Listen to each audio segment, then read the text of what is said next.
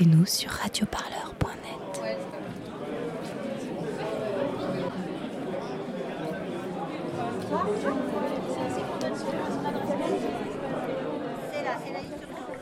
On va tout de suite commencer avec euh, François Vauglin.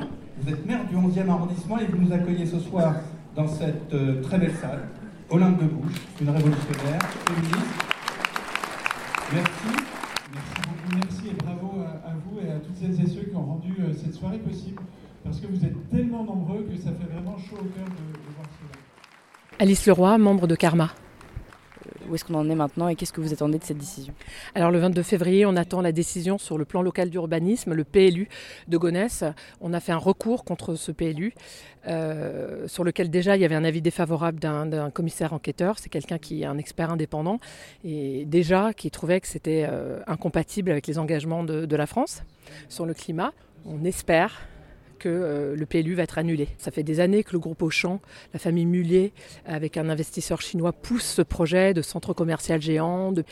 Euh, il faut quand même rappeler qu'il vise 31 millions de visites par an. C'est deux fois Disneyland euh, Paris. C'est le plus gros projet, c'est le plus gros investissement privé en, France. Alors juste, c'est pas un supermarché, hein, c'est ce que le groupe Auchan nous dit tout le temps. C'est un centre commercial. Bon, voilà, c'est pas du commerce alimentaire. Ils disent que c'est pas un hypermarché de plus. Ils veulent faire du marketing c'est le terme qu'ils utilisent.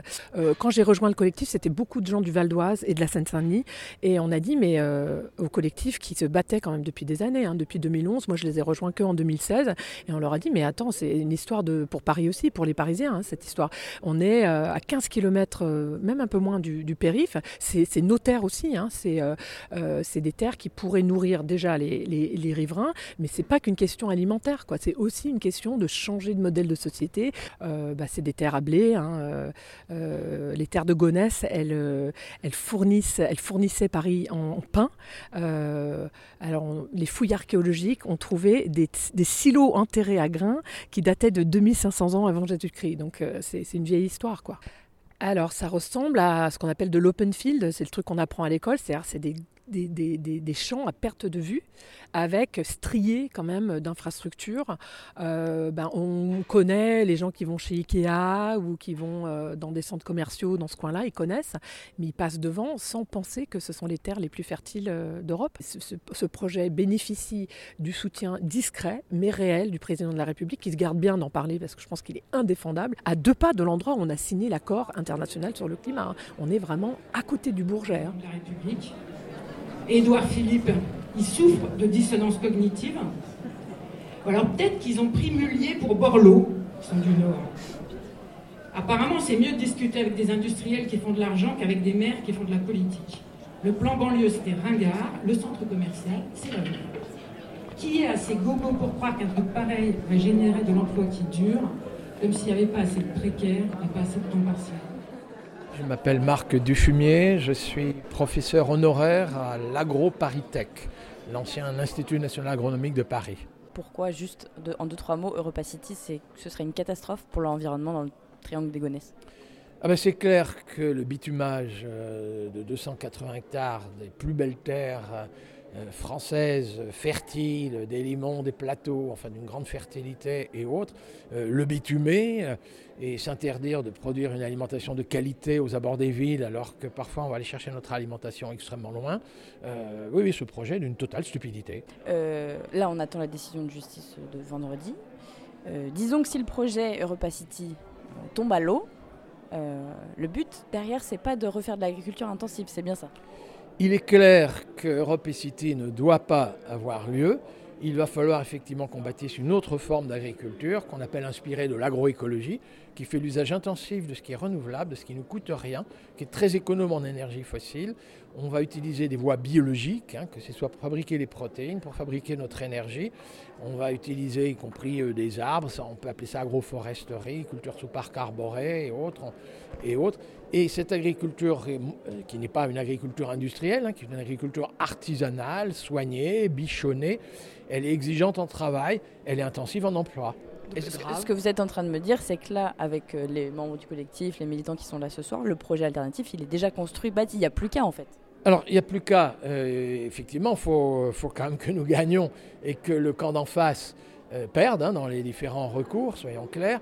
Mais euh, oui, en tout cas, le projet sur la partie, je dirais, euh, comment elle peut être conçue techniquement parlant, soyons sans crainte. Hein. oui, oui, on va pouvoir créer des emplois, installer des gens dans une agriculture alternative, respectueuse de l'environnement, respectueuse de notre santé. Oui, oui, c'est parfaitement possible.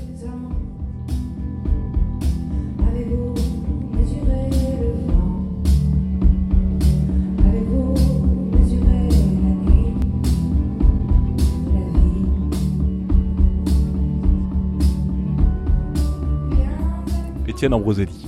On m'a saisi pour euh, défendre euh, les terres agricoles du triangle de Gonesse parce que je suis avocat et qu'il y avait des décisions qui étaient prises qui allaient en ce sens. Voilà. Donc j'ai contesté ces décisions avec d'autres parce que c'est un groupe juridique hein, donc, euh, qui est formé de plusieurs avocats. Est-ce que vous pouvez me faire un petit point au niveau juridique où on en est de ce projet Europa City? Il y a une décision qui tombe vendredi. Est-ce que vous pouvez m'en parler un petit peu? Oui, alors c'est une, une, décision très attendue puisque c'est la deuxième décision euh, forte, importante qu'on a contestée, c'est celle du PLU de Gonesse, plan local d'urbanisme, qui autorise l'urbanisation des terres agricoles de Gonesse. Donc c'est évidemment très important d'obtenir l'annulation de ce PLU. En tout cas, c'est vrai que là, c'est un gros enjeu, euh, ce PLU de Gonesse, parce que s'il est annulé, euh, c'est plusieurs années pour remettre en place un PLU. Et donc là, ça reporte vraiment sévèrement l'ensemble.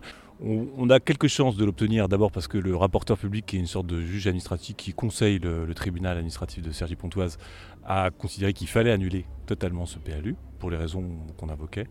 Pas toutes, mais en tout cas une, partie. Et c'est la même juridiction qui a déjà annulé la ZAC, la zone d'aménagement concerté du triangle de Gonesse. Et si le tribunal administratif décide de ne pas toucher au PLU, euh, quel recours vous avez, vous, derrière, si vous voulez? On fera appel, évidemment. Euh, mais c'est le même juge hein, qui, a, annulé la ZAC, donc il y a quand même forte chance qu'il soit cohérent avec sa première décision. C'est le même dossier, hein. c'est la même zone urbanisée, c'est les mêmes impacts. L'étude est la même, elle est aussi insuffisante que possible. Il passe totalement sous silence le problème énergétique, le problème de, gaz à effet de serre, euh, euh, le problème des cumuls avec les autres projets. Donc voilà, en fait, pour ainsi dire, ils s'enferment dans leurs erreurs en essayant de, donner des gages peut-être aux champs et, au consortium chinois qui est derrière. Mais bon, euh, et donc euh, oui, donc on a quelques espoirs. Euh, on attend avec impatience ces décisions de vendredi. Puis il y a d'autres procès en cours parce qu'il y a une sorte d'avalanche de décisions, un peu comme une sorte de fuite en avant de l'État dans ce projet avec un permis notamment de la gare de Triangle de Gonesse. Il y a quand même on va dire une petite épine dans le pied. Une fois que la gare est faite, le reste sera fait. Donc c'est ça le, point qui reste à, faire tomber. Absolument. Non, non, mais c'est pas parce qu'on a obtenu une bonne décision et qu'on va peut-être en obtenir une euh, bonne dans deux, jours euh, que le, projet ne va pas se réaliser. Hein. En fait, c'est un, long combat. Mais c'est vrai que bon, même si par exemple Europa City ne fait pas, ou, il prévoit l'urbanisation de ce secteur. Voilà, Europa City, c'est 800 000 m2 sur 1,8 million. Donc ça veut dire qu'il reste quand même 1 million aussi par ailleurs que l'État prévoit de construire pour faire des, bureaux euh, de, centres d'affaires internationaux.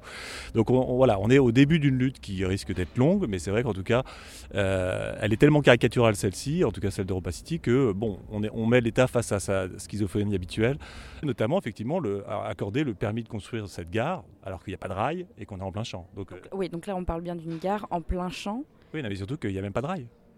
C'est-à-dire que là, ils ont un permis de construire une gare sans rail en plein champ. Voilà. C'est vraiment, c'est vraiment ça. C'est cela de trois.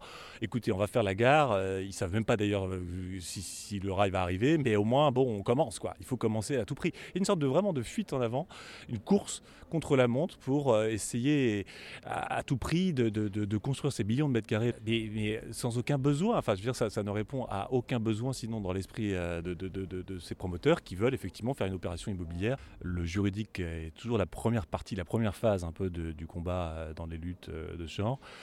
Et elle ne suffit rarement, elle ne suffit jamais. Notre pays, la nature y est défigurée. Le tiers des oiseaux ont disparu en 15 ans, la moitié des papillons en 20 ans. Les abeilles, les pollinisateurs meurent par milliards, les grenouilles, les sauterelles semblent comme évanouies. Les fleurs sauvages deviennent rares. Ce monde qui s'efface est le nôtre, et chaque couleur qui succombe, chaque lumière qui s'éteint est une douleur définitive.